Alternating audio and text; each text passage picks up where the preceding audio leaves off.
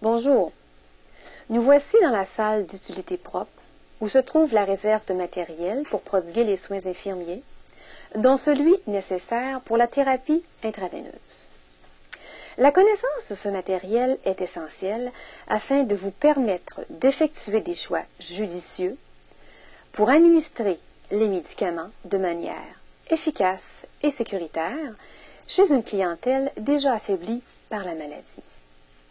Souvenez-vous, une injection est bien plus qu'une piqûre. Parfois, les médicaments qu'on administre ont des effets très toxiques. Voici maintenant le matériel utilisé pour l'administration d'une solution intraveineuse. Le matériel nécessaire comprend une aiguille ou un cathéter approprié au site d'insertion. Nous y reviendrons. Un garrot, des gants jetables, des pansements transparents tels un tégaderme, une solution antiseptique tel un tampon d'alcool à 70% un dispositif à perfusion, nous y reviendrons aussi. Une solution intraveineuse, une étiquette autocollante à appliquer sur le sac de soluté, une pompe volumétrique, son usage est facultatif. Une tige à soluter, une serviette ou un piquet plastifié pour protéger les draps, un diachylon hypoallergénique, une attelle d'immobilisation si nécessaire. Voyons maintenant les dispositifs à perfusion. Le choix du dispositif dépend du type de solution et de la vitesse d'administration. Voici les sortes de dispositifs. Le perfuseur à macro-gouttes, calibré à 10 gouttes par millilitre, ou à 15 gouttes par millilitre. Les gouttes sont grosses, comme le terme macro-gouttes l'indique. Ces perfuseurs servent à l'administration de quantités importantes de liquide ou lorsqu'un débit rapide est nécessaire. Le calibrage du perfuseur est bien indiqué sur l'emballage. Le perfuseur à micro-gouttes a un calibre de 60 gouttes par millilitre. Il permet d'assurer un débit plus précis et sert à administrer de petites quantités de liquide. Le Solucet et le Burétrol sont des perfuseurs micro-gouttes utilisés principalement en milieu pédiatrique. Chez les enfants, compte tenu de leur faible masse corporelle, les risques de complications par suite de l'administration de solutions par voie intraveineuse sont élevés, d'où l'importance qu'un médicament administré par cette voie le soit selon une dilution minimale et à un débit très précis. Certains de ces dispositifs sont munis d'un système avec aiguille, d'autres d'un système sans aiguille. Le premier contient des bouchons de caoutchouc permettant d'introduire une aiguille afin d'administrer des médicaments par voie secondaire ou en bolus, c'est-à-dire des médicaments non dilués. Le deuxième système, celui sans aiguille, contient des raccords claves dans lesquels on peut adapter directement une seringue. Ce système diminue les risques de contamination par des bouchons de caoutchouc perforés. Mais peu importe le système de perfuseur, avec ou sans aiguille, vous devez bien reconnaître les composantes d'une tubulure, qui sont les suivantes. Une fiche perforante, qui s'insère dans l'ouverture du sac du soluté.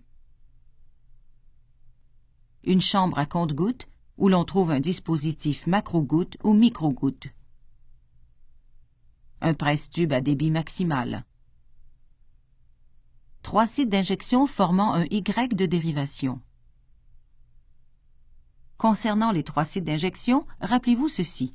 Le site près de l'aiguille est utilisé pour administrer des médicaments en bolus, c'est-à-dire non dilués dans une solution. Ainsi, si vous deviez arrêter brusquement l'administration de ce médicament, il en resterait moins dans la tubulure. Enfin, l'embout qui s'insère dans le cathéter qui pénètre dans la veine. Un autre système de perfuseur est la pompe volumétrique, qui comporte sa propre tubulure. Cette pompe est conçue pour administrer une quantité très précise de liquide. Vous entrez les données et la pompe exécute la demande. Elle est aussi équipée d'un système d'alarme qui vous informe si un problème survient durant la perfusion tel que vous l'aviez programmé. Comme vous le constaterez vous-même en milieu clinique, ces appareils sont très populaires, spécialement en raison des risques élevés de complications liés à l'administration de certains médicaments. On dispose aussi du système de perfusion intermittent ou cathéter saliné. Ce système consiste en un cathéter flexible dont l'embout est fermé par un bouchon de caoutchouc ou d'un raccord clave. Il est utilisé dans les cas où la veine doit rester ouverte pendant une longue période sans qu'il soit nécessaire d'administrer des liquides. Afin de maintenir la perméabilité du cathéter, il faut l'irriguer avec une solution de NaCl 0,9% ou de l'héparine après l'administration de chaque médicament. Peu importe les types de perfuseurs, ils doivent demeurer stériles. Vous devez maintenir l'asepsie des bouchons de caoutchouc ou des raccords claves et vérifier la politique de l'établissement concernant le changement de la tubulure. On utilise deux types d'aiguilles pour les injections intraveineuses. L'aiguille papillon, courte et surmontée d'une partie en plastique, et le cathéter à aiguille interne de calibre 18, de calibre 20 ou de calibre 22. Le cathéter à aiguille interne est constitué d'une aiguille métallique amovible logée à l'intérieur d'une gaine de plastique. Voyons comment il fonctionne. Dans le sens de la veine, vous perforez la peau avec l'aiguille de métal. Lorsqu'une goutte de sang apparaît dans le cathéter, vous poussez le cathéter dans la veine jusqu'à ce que l'embase touche la peau au point d'insertion. Vous retirez l'aiguille. Notez bien que vous ne devez pas tenter d'insérer une aiguille plus de trois fois consécutive dans la veine.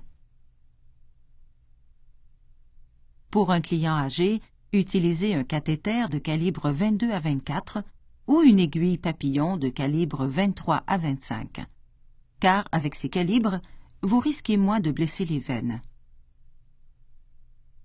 De plus, ces calibres permettent des débits de 75 à 100 ml par heure.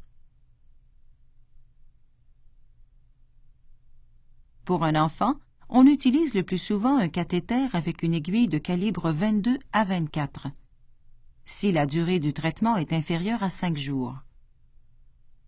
Il faut choisir le cathéter le plus court et l'aiguille la plus petite possible.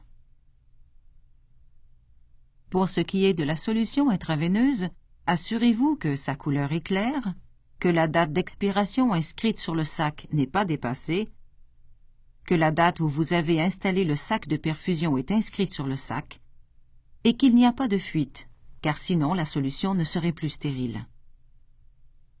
De plus, vous devez garder les deux extrémités de la tubulure stérile, celle qui s'adapte au soluté et celle qui s'insère dans l'aiguille.